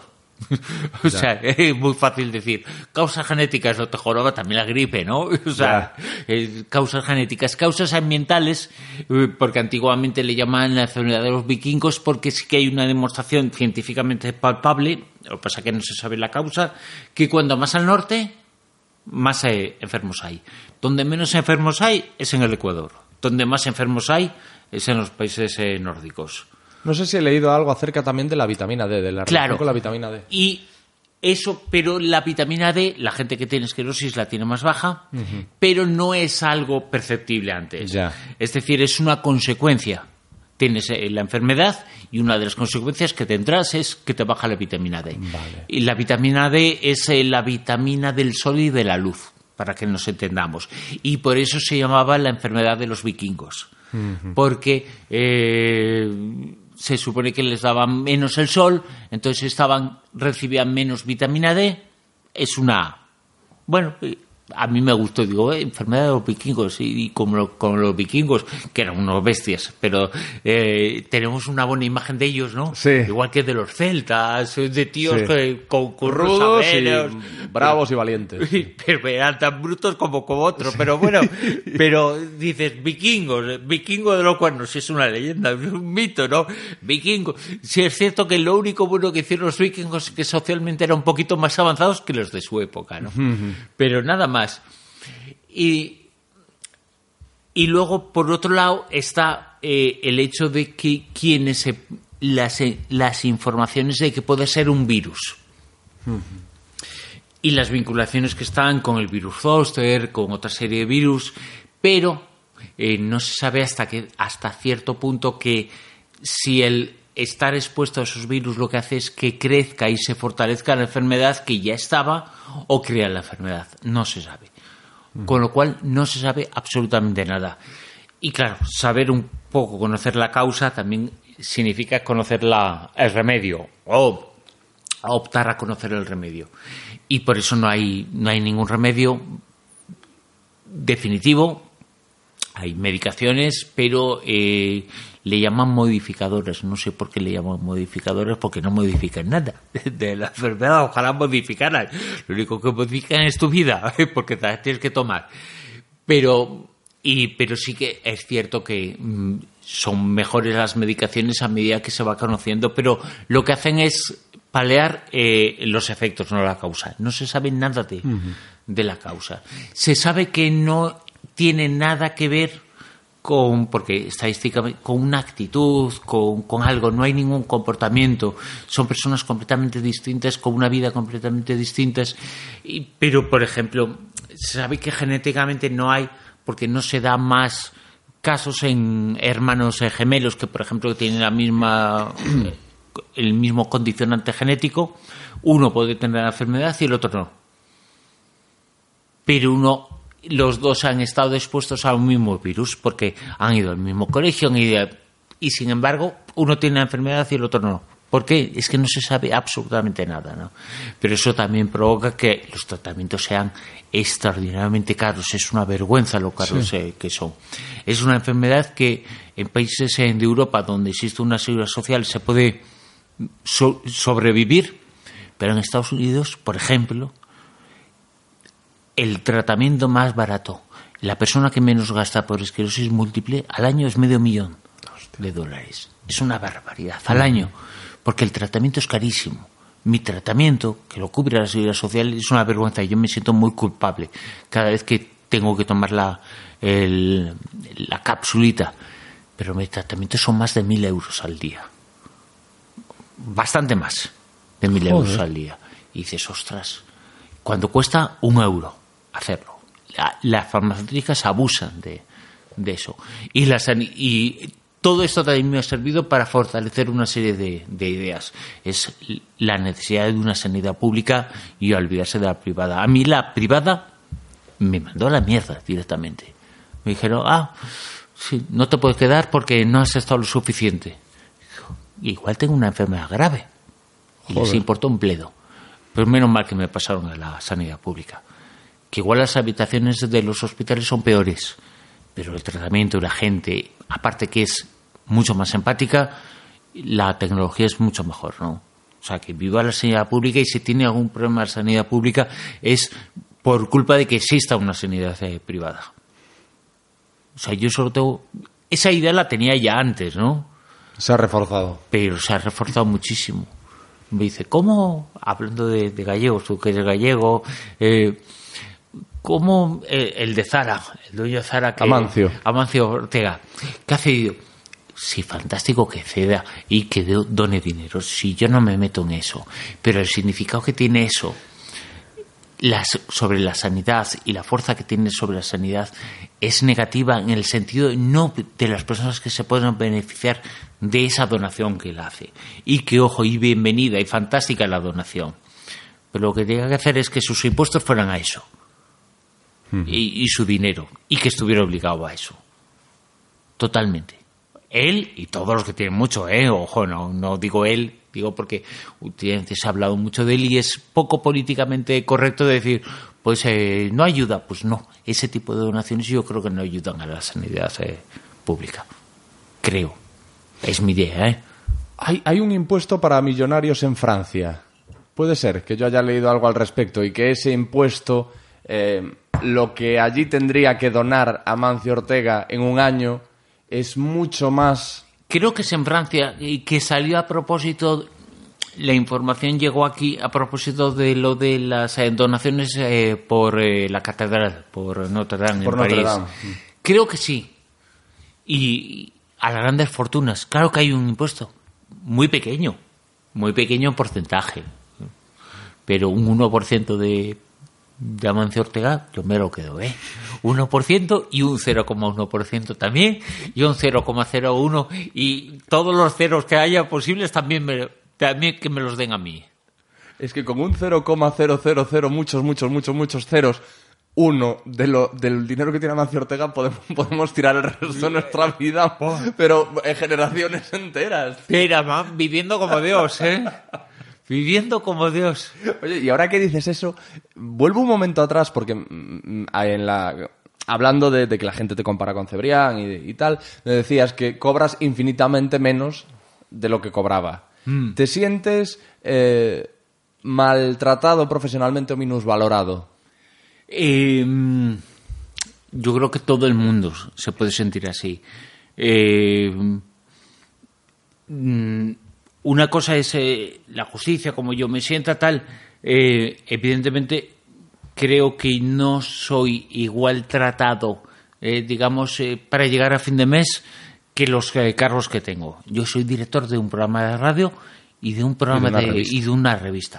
Jolines, es estupendo, es fantástico. Claro, si ¿no? a priori suena... Eso joder, fuera la leche, lo, lo que ha Te falta conseguido una tele. este, claro. Director de una revista, director de, de Claro. un programa de radio, director de un... Solo pido que la gente piense, ¿por qué tiene dos trabajos? Igual es que uno no le llega, pues igual. Bueno, y, y amén de escritor. Ah, sí, pero ahora ya no puedo escribir. O sea, tengo, que- he tenido que elegir. Tenía las tres cosas: la radio, la televisión, eh, o sea, la, perdón, la radio, la revista y los libros. Eh, los libros es lo que más me gusta, pero también es lo que más esfuerzo coge. Y lo que económicamente puede ser rentable, pero a largo plazo. Yo no, Ya. ya, ya no, te- yo no puedo vivir a largo plazo, tengo que ir al, al mes, lo que tengo este mes, ¿no? Entonces, pero sí, que por toda esta vivencia mía de, de estos eh, cuatro años, yo la he reflejado en un libro que estoy corrigiéndolo ahora, que me ha costado mucho hacerlo, pero y que creo que, digo, bueno, es mi- lo que yo sé hacer, voy a intentar, eh, porque igual lo digo de cierta forma que puedo llegar un poquito a la, a la gente, algo, algo más, y puedo cumplir un poquito una, una obligación. Eh, se venderán los libros que se vendan, cuando se vendan, en España se venden muy poquitos, pero tienen más repercusión que lo que, que se vende. La repercusión siempre es mucho mayor que las ventas. Eh, se llega, se habla en medios, se, se cuenta, y, y por un lado también tiene una parte de ejercicio de exorcismos. O sea, hay que exorcizarse continuamente, ¿no? Eh, quemar etapas. Y una etapa es hacer un libro con todo lo que está, pasando porque eh, ha sido lo que te has eh, dedicado toda la vida, ¿no? O sea, vas a publicar una autobiografía. No es O unas exactamente... memorias. Una vivencia es de eso. Ajá, vale. De eso. O sea, eh, yo escribí un libro que eh, estoy corrigiendo, le queda una semana y luego ya comenzaré la búsqueda de, de editorial, lo, lo mismo que he hecho toda la vida con todos los libros, ¿no? Pero en donde cuento todo desde el día que estuve en el programa de radio, en la tertulia, hasta, hasta hoy. Hasta Ah, que- está centrado en la en, en en- la en esclerosis lo que has to- to- Ah, total vale, y absoluta. vale, es el testimonio de una persona eh, que ha vivido una enfermedad y que está viviendo una enfermedad y no hay eh, otro tipo de, de experiencias. Es un testimonio personal de, de eso. Que se venden 1.500 o 5, me da igual. O sea, nunca, jamás me ha importado tampoco lo que se pudiera vender. Eso sí, me importa mucho eh, lo que pueda llegar eh, a la gente, ¿no? Que puede ser mucho más. Y bueno, y con que cambie la vida o le haga la vida. Yo cuando empecé con lo mío, evidentemente yo leí muchos libros y tal. Y una sensación que recuerdo es, digo, eso que cuenta este en este libro, porque mucha gente ha escrito sus eh, memorias, sus vivencias, eso lo he vivido yo, eso me ha pasado a mí, ¿no? ¿Y cómo se cuenta? Pues digo, pues ahora igual soy uno de esos, ¿no? Que dice, eso. Y alguien que lo pueda leer dice, eso me ha pasado a mí. Y esta recomendación, que no es una recomendación porque es un libro en el que eh, hay que saber alejarse de la parte médica, que yo no lo soy, Claro. pero evidentemente creo que se De la actitud. No, lo, lo Eh, interesante claro. es la actitud y La- cómo lo has asimilado. Y... Claro, y tendré mu- y lo he asimilado mal en muchas cosas. Yo tengo puedo escribir un libro de lo mal que, que he hecho las cosas, pero puedo escribir otro libro de lo bien que he hecho las cosas, ¿no? Y por ejemplo, creo que es bueno el hecho de eh, esa forma de, vivir las, eh, las relaciones humanas y eso, pues creo, quiero que eso es bueno. Entonces voy a explicarlo, ¿no? y tomarse la vida un poquito más en broma. No, en broma no significa la ligera, sino en broma. Hay un, que lo digo, en lo cuento en el libro porque a mí me impactó muchísimo, un amigo. Eh, yo he tenido la suerte de que mis amigos del instituto, que son con los que todo el mundo, tú, yo, todo el mundo, ha hecho su vida. Los del instituto son los de la adolescencia, son los que eh, te, han, te han servido para formarte, ¿no? Sí. y son muy elegidos. eh, porque los del colegio son como obligados, los del instituto son como elegidos. Pero la, la vida de cada uno, bueno, pues ha llevado que mi mejor amigo de la pandilla del instituto y de las clases de instituto en Zaragoza es mi vecino aquí en Madrid. Y no, no ha sido buscado ni... Pero es así. Bueno, pues él me decía, ¿te acuerdas cuando éramos eh, niños y hace años que echaban en la televisión el Correcaminos? El dibujo animado, ¿no? Sí, el coyote y el correcaminos. Entonces el correcaminos, hay que, hay que verlo, la, la escena, pero el correcaminos corría, corría, corría y se llamaba así porque corría, corría Sí. mucho. A veces subía una montaña y pasaba la cumbre de la montaña y seguía corriendo. Sí. Y seguía corriendo en el aire. ¿Y cuando se caía? Cuando miraba abajo. Y se daba cuenta de lo que había debajo, no había nada. Y Ah, cuando- pero ese era el coyote. o el coyote. El, co- el coyote, cuando estaba persiguiendo al Ah, correcaminos, claro, el ah, correcaminos sí, ah, bueno. cruzaba a lo mejor un acantilado, o sea, un Sí. tal, y, y el coyote quería seguirlo y llegaba un momento en que miraba abajo y decía mierda. Y ahí se caía, es verdad. Exacto, pero solamente se caía cuando miraba abajo. Es verdad. Entonces Qué bueno. me, me hacía una representación visual de, de Qué eso. bueno. Entonces, los mejores momentos son cuando actúas sin eh, lo que te pasa, sin, Sin ser consciente, sin, sin ser prestar consciente. atención a... Claro, o poniéndolo en un segundo plano. Hombre, eh, mm, subes unas escaleras, y digo, voy a subir unas escaleras porque es un ejercicio muy difícil, ¿no? Pero, o andar, hay días que andas mejor, días que andas peor, o días que andas a, a un ritmo, días que andas a otro. Parece que no, pero. Y andar es lo que nos hace eh, muy humanos, ¿no? Y dices, ostras, que tienes que andar a mi, a mi ritmo, ¿no? ni lento, ni- bueno, cada, cada uno tiene el suyo. Eh, Hay gente con lo mío que le viene bien andar muy lentito, hay gente con lo mío que le viene bien andar eh, muy rápido. Y yo como soy gallego, andar en medio, ¿no? Andar... Ni muy, ni muy rápido, ni, ni muy despacio. Eh, ¿no? Una eh, cosa- exacto. Una cosa me- intermedia. Intermedia. Pero voy muy rápido y voy... Poder puedo, claro que puedo. Pero a los cuatro metros eh, las piernas se están flaqueando. Y cuando voy muy lento, pues eh, las piernas no es que flaqueen por lo mismo, pero flaquean por otra cosa. Entonces, a mitad de ritmo. Sí. Gallego. Sí, y es importante, tu actitud eh, ha hecho y está haciendo mucho, pero tampoco te has apoltronado. No es solo tu actitud. Yo, eh, una de las preguntas que te iba a hacer es si sigues haciendo yoga. Sí, bueno, eh, ahora dejé unos meses el yoga, pero lo dejé porque me causaba una serie de malestares eh, físicos y tal, pero, pero lo dejé uno- unos meses. Eh, he hecho yoga y seguiré haciendo. De hecho, eh, hoy hablo contigo hace dos eh, días. Antes de hablar contigo, hablaba con la profesora de mía de yoga eh, para decirle cuándo vuelvo, tal. O sea, yo también. Y la idea es volver en septiembre con el nuevo curso, ¿no? De, de- porque hace curso como el curso lectivo, ¿no? Sí. Empieza en septiembre un nuevo curso. Entonces, pues para, para contar y que cuente conmigo en una de las clases y ya está, la, con la profesora. O sea, que yo voy a seguir haciendo yoga porque el yoga tiene, tiene una serie de, de cosas que son buenas para la esclerosis. Para mi caso y para muchos otros, hoy, ojo, lo recomiendan algunos eh, médicos, es la parte de movilidad de articulaciones, es, está muy presente, evidentemente. Hay mucha más fuerza de la que nos imaginamos en el yoga, por lo menos en el yoga que yo he hecho, que es el hatha yoga, que es el yoga físico, porque las fotografías quedan muy bonitas, pero el yoga es muy, muy- No, no, es duro, ¿no? Es duro, sí, es mucho más duro de lo que nos imaginamos. Eso que yoga relaja. Que la gente como no ve pesas, no, Claro, como no ve peso. eh, exacto. Pero... Sí, tela. sí. Si vieran a mi profesora, dirían, joder, te ser muy bueno el yoga. Es que eso te voy a decir también, que me, me has hablado muy bien del ambiente en general del Sí. yoga. Sí, sí, sí, sí. Pero, y- pero cuando yo vi a la profesora, que, que me cae genial, ¿eh? Dije, jolín, ¿Cómo se llama? eh, Marta, Un saludo, Marta. como yo sea el 10% como ella, me doy por satisfecho. Y claro, esa parte del ejercicio físico, tal, eh, ese, claro que es bueno.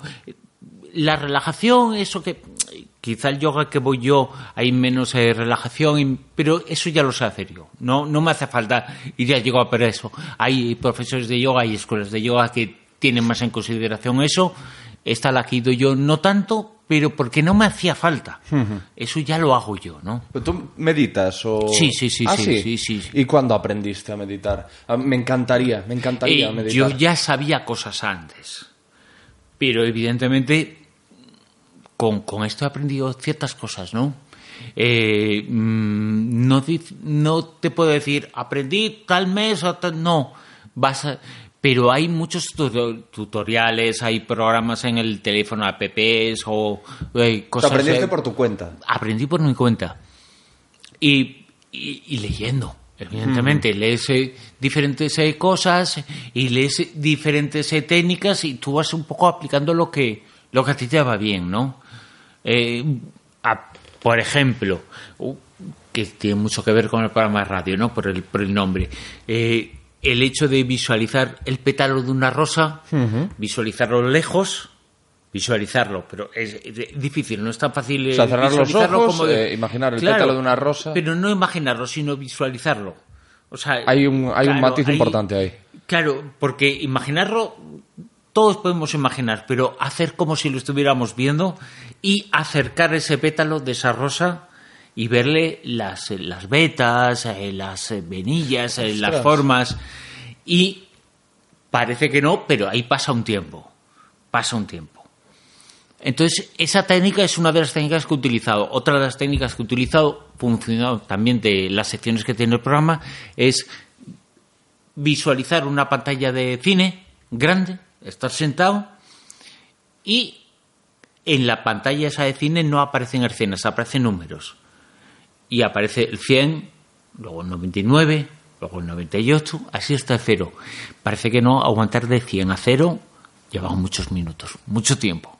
Mucho tiempo y se, se corta la imaginación, no pasa nada si se corta, pero ese tipo de visualizaciones van eh, muy bien. Eh, y tu mente se relaja un poco. No te va a curar, evidentemente no te va a curar, pero esos eh, momentos eh, van a ser buenos, ¿no? ¿Y, que, esto lo haces en en la posición del loto o, yo, o tumbado? Yo tumbado. Recomiendan la posición de, de loto, de tal. Sí. Pero esa posición es que es muy incómoda. Por menos para mí.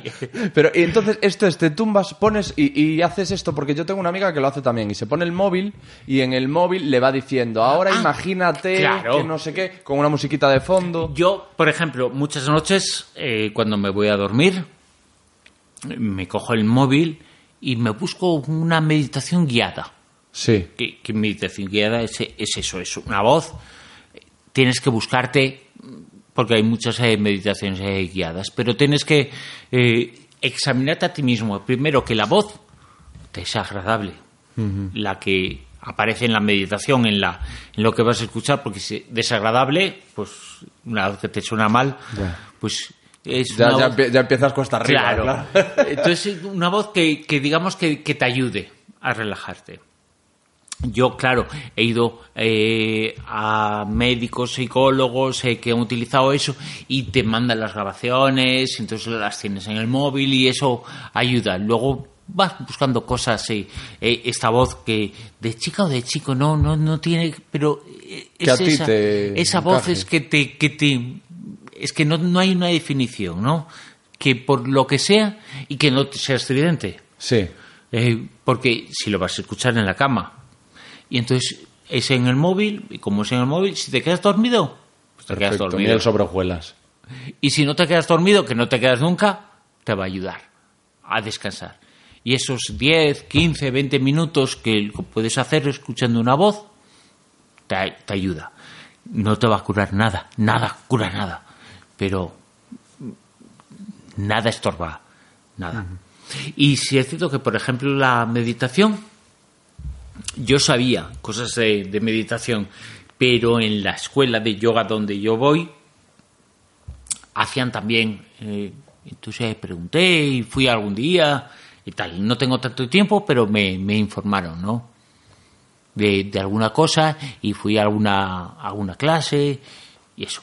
Pero a veces se, se puede meditar tan fácil, meditar su propia palabra lo, lo dice.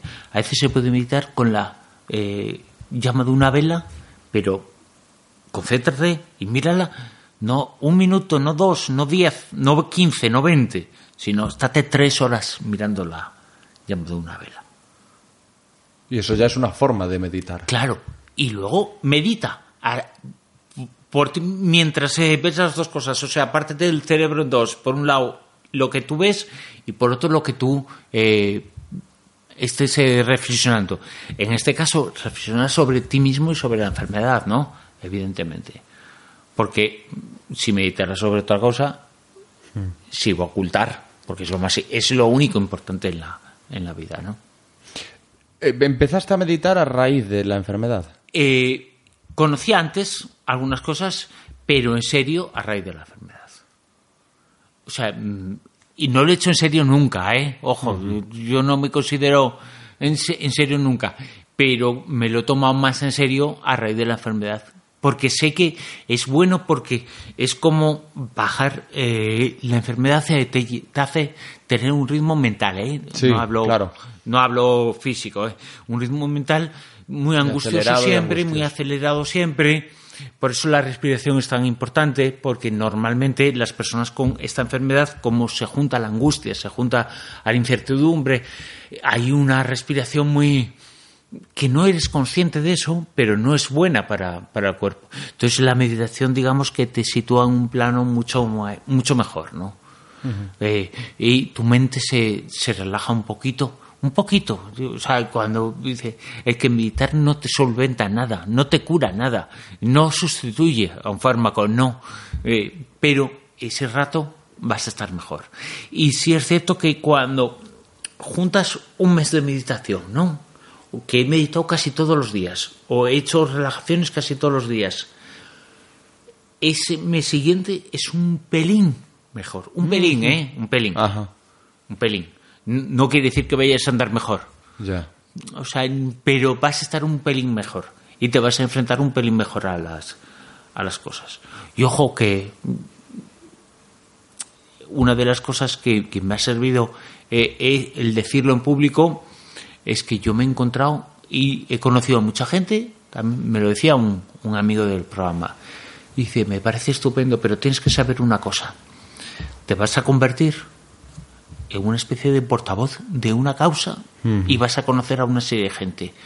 Algunas van a mostrarte un buen futuro y otras van a ser muy duras conocerlas, ¿no? Porque te van a mostrar un futuro que también es real, que también existe, ¿no? Gente que tiene problemas, gente que, que, que ha perdido su movilidad, eh, que ha perdido absolutamente todo, ha perdido eh, su trabajo, su familia, su...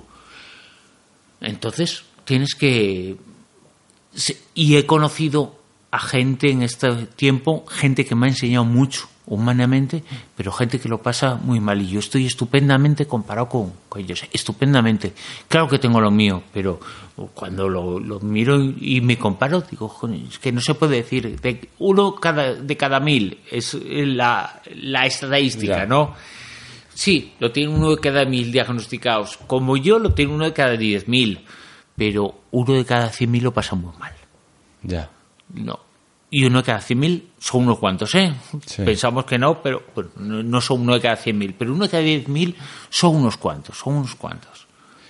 ¿Y, y qué tal duermes? Porque como escritor, como escritor me imagino que, o sea, que bien no habrás dormido nunca. Como No. buen escritor supongo que serás un poco vampiro ya de toda No, la vida. no, pero el, luego eh, hay una, una afección de lo que de la esclerosis sobre eh, sobre una serie de neuronas que Una tiene de esas mucho que ver, claro, que tiene que ver con la con el insomnio y a veces es durísimo el insomnio. Por un lado es muy necesario eh, las horas de descanso, de, de sueño, son muy necesarias, son como una medicina más pero eh, también es eh, muy duro el insomnio porque el insomnio es eh, tú puedes encontrarte hecho polvo físicamente pero tu mente está activa Claro. y luego si a eso le sumamos la incertidumbre la angustia que es un rum rum que está ahí siempre eh, constantemente Y que la noche es ma- malísima consejera Oh. y es... y en la noche se ve todo negro Sí, se eso ve el futuro súper negro, Eso se ven es. las cosas súper negras. y tienes que acostumbrarte. A veces te ayudas químicamente, ¿no? Sí. Pero te ayuda químicamente, al día siguiente estás mucho peor.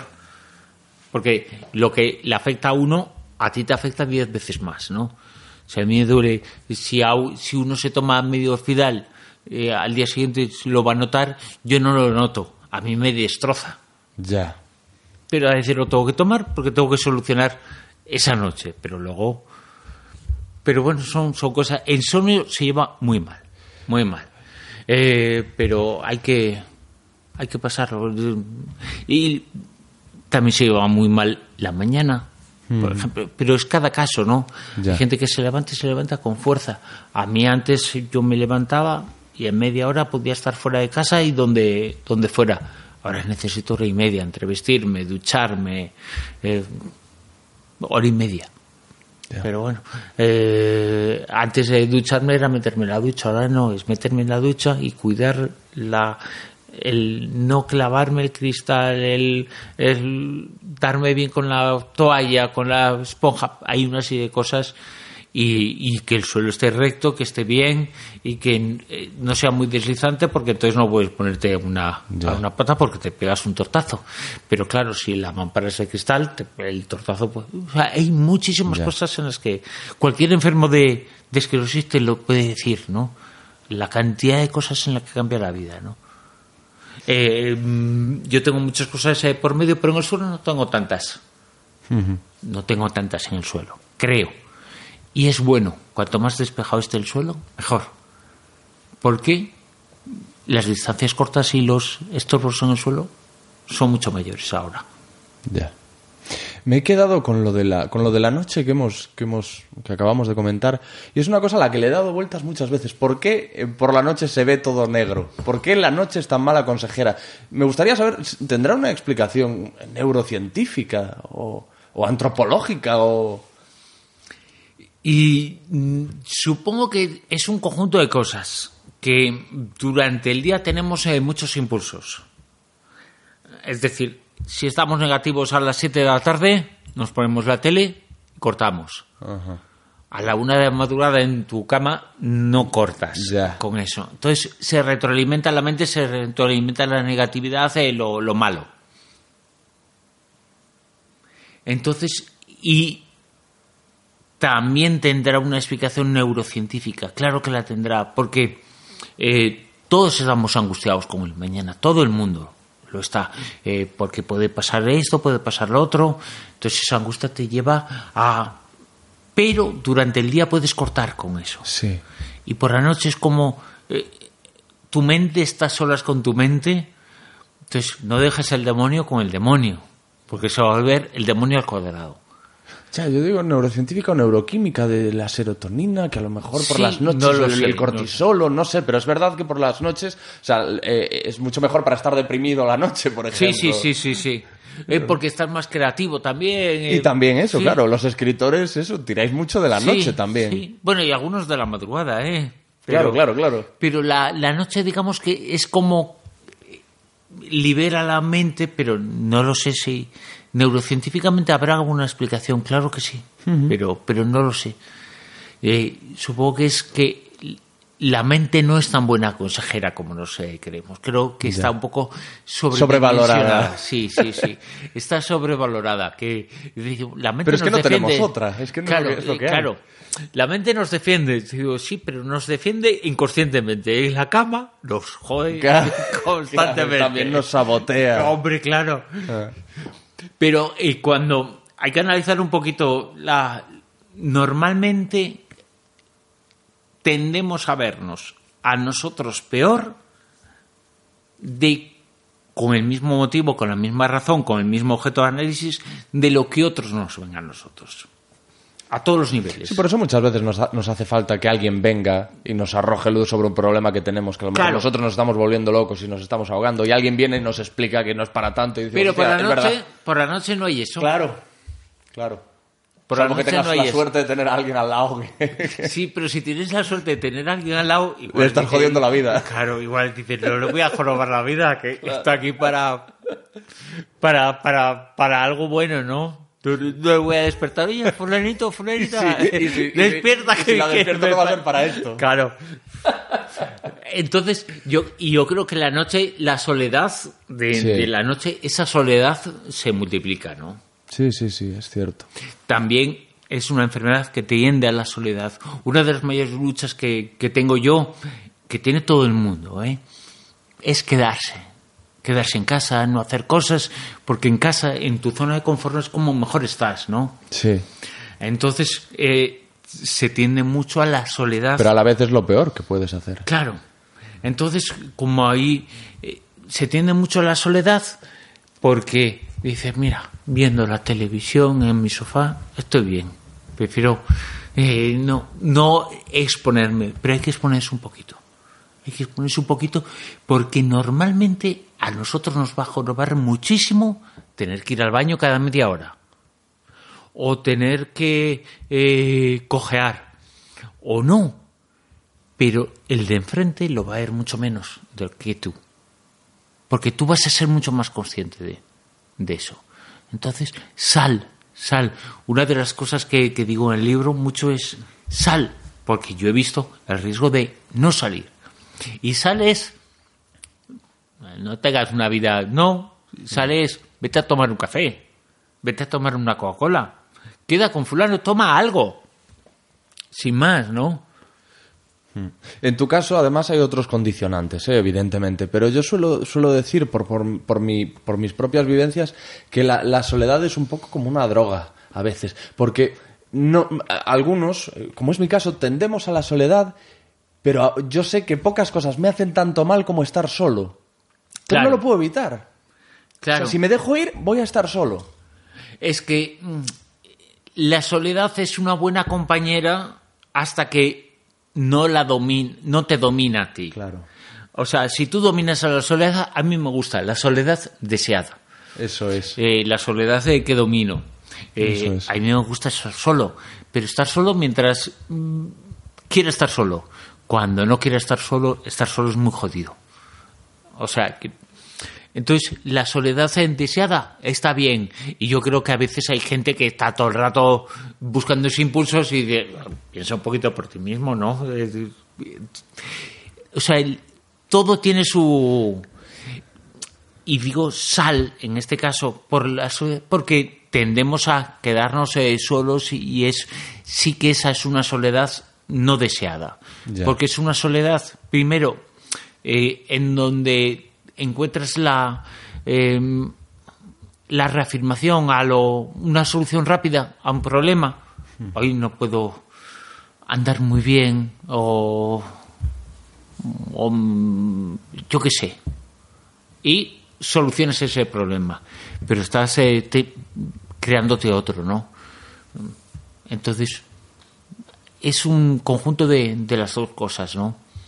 Que me gusta y no me gusta, ¿no? Claro, pero yo te digo que a veces la soledad eh, elegida y deseada tampoco es buena. Es lo que es lo que yo te digo. Yo hay ocasiones en las que tengo la oportunidad de estar acompañado y elijo soledad a pesar de que sé que eso me va que, que no me hace nada. Claro. Por, por eso lo comparo con una droga, porque tú sabes Sí, que la sí, droga sí. no te está haciendo bien, te está matando, Pero y te, la sigues tomando. metiendo. Sí, sí, sí, sí, sí. Claro. Claro, eh, tiene, tiene esa parte de... Porque la, la droga y la soledad da una satisfacción instantánea en el momento, pero en el momento, ese momento cuando se extiende un poquito en el tiempo y empiezas a ver, ostras, pues a todo el mundo le ha pasado. Hoy no me apetece moverme de casa esta noche. Me voy a poner la tele, me voy a hacer algo de comida voy a- o voy a comprarme algo y me voy a tomar algo. Eso está muy bien, 10 minutos, 15 minutos, pero luego dices, ostras, son las 10 de la noche, ¿qué estoy haciendo yo? ¿No he quedado con nadie? Y, y toda la noche por delante, ¿no?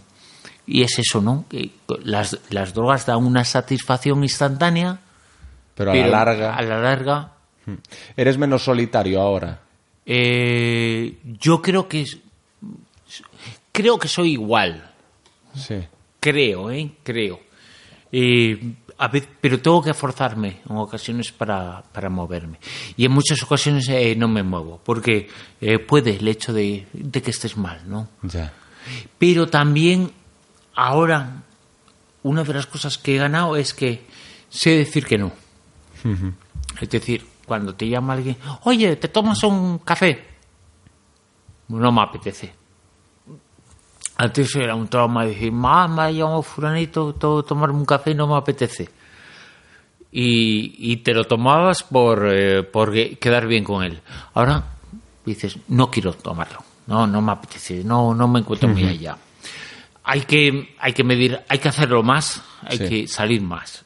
Pero mm, yo creo que eh, soy igual de solitario que antes o no. No lo sé, porque una de las cosas es que te das cuenta que tu vida ha empezado en el día del diagnóstico. Ha empezado, eh, en mi caso son dos días, pero ha empezado entonces.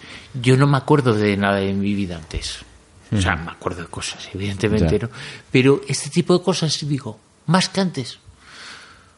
Pues yo creo que todo es peor ahora, pero es que cómo era antes, es que no me acuerdo ya, ¿no? Ya. Pero es lo que también esta enfermedad marca un antes y un después eh, marcado por el diagnóstico, ¿no?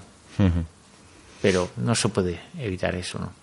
Una cosa que hemos eh, celebrado todos los aficionados a, a la, a la radio es que Iker Jiménez también te escribió Sí. eh, mandándote fuerza y de hecho tú eh, hace no demasiado lo invitaste a la Sí, Rosa de sí, los Vientos y es algo que seguramente sorprendió a mucha gente porque yo no estoy muy puesto pero había como un aura de eh, rivalidad entre vosotros, de, de- de competitividad malentendida. ¿Esto era así? No. No, no, no. O sea, claro que hay rivalidad, ¿eh? ¿cómo no va a haberla así en la radio? Claro. Eh, si emitíamos, emitíamos a la misma hora en diferentes cadenas, hay una rivalidad, una competencia, pero yo no, yo tengo respeto por él, él por mí. eh, claro que hay cosas eh, que yo, yo pienso distintas a él y que él actúa distintas a, a mí, pero no hay una rivalidad, no hay una enemistad. De hecho, Iker estuvo. eh, Iker se ha hecho muy famoso, sobre todo por eh, su programa de televisión, por Cuarto Milenio. Iker estuvo en el programa hace cosa de, de un año, o un poquito más. Bueno, fue espectacular. eh, su llegada, desde los de seguridad hasta todo. Era una cosa, dices, ostras, este era amigo mío, ¿no? Es amigo mío, ¿no? Pero eh, Iker es de las personas que, aunque eh, asistido a la que yo haga público eso, Iker sabía. Eh, sabe, sabe lo que, lo que me pasaba, ¿no? Y, y lo ha sabido casi desde el principio porque ha habido una relación eh, no tanta como eh, me gustaría a mí, pero ha habido bastante. Y que me escribe, ¿cómo estás hoy? Como yo le contesto, pues hoy estoy tal. Y, él me contesta y me dice, oye, Bruno, me he acordado de ti porque se me ha caído un cuaderno y hablo de ti porque pasamos eh, muchas horas juntas en la, juntos en la, en la, en la adolescencia, más adelante, en la primera eh, juventud, ¿no? Sí. Entonces, bueno, pues ese tipo de, de cosas eh, que ha habido una relación, entonces él me decía, joder, pues te veo muy bien, te veo más fuerte, más, más tal. Oh, claro, porque al- a la fuerza ahor- ahorca, ¿no? Entonces, él era consciente de, de todo. Lo que no era consciente, y él lo ha respetado, es que era público. Y entonces, al hacerlo público, él ha respondido ha mandado ese, ese mensaje que, como siempre, tuvo 28.000 retweets y 400 me gusta, porque cualquier cosa que toque Iker lo convierte en oro, ¿no? O sea, que lo ves con, incluso con un punto de orgullo, porque tú lo has dicho, de decir, joder, este tío era, Claro. es mi amigo. Claro, claro. No hay ninguna rivalidad eh, en ese sentido, más allá de la que él pueda tener con- conmigo también. O sea, pero no hay ninguna rivalidad, una lucha por unos oyentes. Él es muy competitivo, yo también. Y ya está. Pero ese tipo de rivalidad, ahí se acaba. Ahí empieza y ahí se acaba. O sea, no, no hay ninguna ninguna enemistad ha podido haber y alguna vez he podido hacer algún comentario de, de él pero bueno he sido yo más injusto con él que él conmigo Y eso se lo has dicho a él. Al- ¿Alguna vez habéis hablado y le has dicho, mira Iker, yo he sido alguna- alguna vez un poco injusto? Alguna vez sí, sí, pero Iker no tiene ninguna ningún resquemor con nadie, no, no, no, para nada. Es una persona que le ha ido bien laboralmente en su Sí. vida, pues como a todo el mundo le habrá ido, ¿no? Habrá tenido cosas buenas y cosas malas, ¿no? Habrá tenido luces y sombras, habrá tenido sufrimientos y, y virtudes, como todo el mundo, Como ¿no? todo el mundo. Habrá tenido lo mismo que todo el mundo, ¿no? Eh, el dinero no nos iguala, pero la vida sí nos iguala a todos. ¿no? Joder, Bruno, pues me ha encantado, ¿eh? A- Y hablar, a- hablar contigo. Y a mí también, joder, yo me acuerdo mucho de, de la época que estuviste en el programa. me lo pasaba como un enano. Jolines, y me lo pasaba como un cabrón. que eh, era ya está eh, bueno siempre hemos estado bueno no siempre conmigo el fin de semana nos veíamos el sábado y domingo pero muchos días Sí. volvíamos juntos Sí, sí. Eh, y algunas veces en grabaciones pero no era un día fijo eh, podía haber algo o no pero muchas veces volvíamos juntos hablábamos y hablábamos eh, la gente que puede pensar que se hablaban de cosas no Pues igual se habla de Juan mira lo que me ha hecho este no Claro, claro. O sea, Hablábamos de todo. De, Claro. de chicas, de, de, Sí. de algún ligue, Bueno, de, chicas hemos poco, hablado en alguna ocasión, ¿eh? Más. Pero, Pero sí, yo me lo pasaba. Y apre- aprendí tanto, tío. En, en un año que estuve allí, aprendí un, un montón. Y, y te confieso una cosa. Y es que ahora escucho La Rosa de los Vientos, escucho la sintonía tal. Y tengo ahí un. Como, ¿Cómo te diría yo? Como un dolorcillo. Por no estar. O sea, es- creo que es normal. hombre, por un lado yo me siento eh, eh, contento de que lo digas, eh, no contento de que Ya, no, ya, no estés, sí, sí. Eh, que me gustaría que me gustaría que estuviera todo el mundo. Ya, claro. Eh, yo jamás pido porque no he podido y yo y, y lo sabes perfectamente que la gente que no está eh, nunca ha habido una decisión mía. Yo nunca he tomado la decisión de Mm. tal persona no siga en el programa. Nunca, eh, pero en ningún caso. En ningún caso. Ha habido eh, gente con la Que que, hay, quien mejor. que hay quien cree que es así. Hombre, que hay quien cree que eres tú el que dices, pues tú te vas. ¿Cómo voy a ser yo? Yo no soy nadie. Yo, yo soy uno más que pongo la voz y que soy el que capitaneo el barco, pero no mando sobre el barco, no, no lo piloto yo, ¿no? Eh, hay alguien que me pone a capitanearlo, pero no, no el mar no soy yo, ¿no? Y, y- pero y hay personas con las que te llevas peor y con las que te llevas mejor o peor, como todo el mundo. Soy, una persona como, pero contigo me llevaba muy bien. O sea, Sí, sí. Me, lo, me lo pasaba. Además muy- teníamos nuestras, pe- nuestras pequeñas Ah, tertu- bueno, claro. tertulias antes de... Sí, y, y luego del programa, pues eh, seguíamos, igual hablábamos menos del programa o más, porque bueno, cada día es eh, distinto lo que.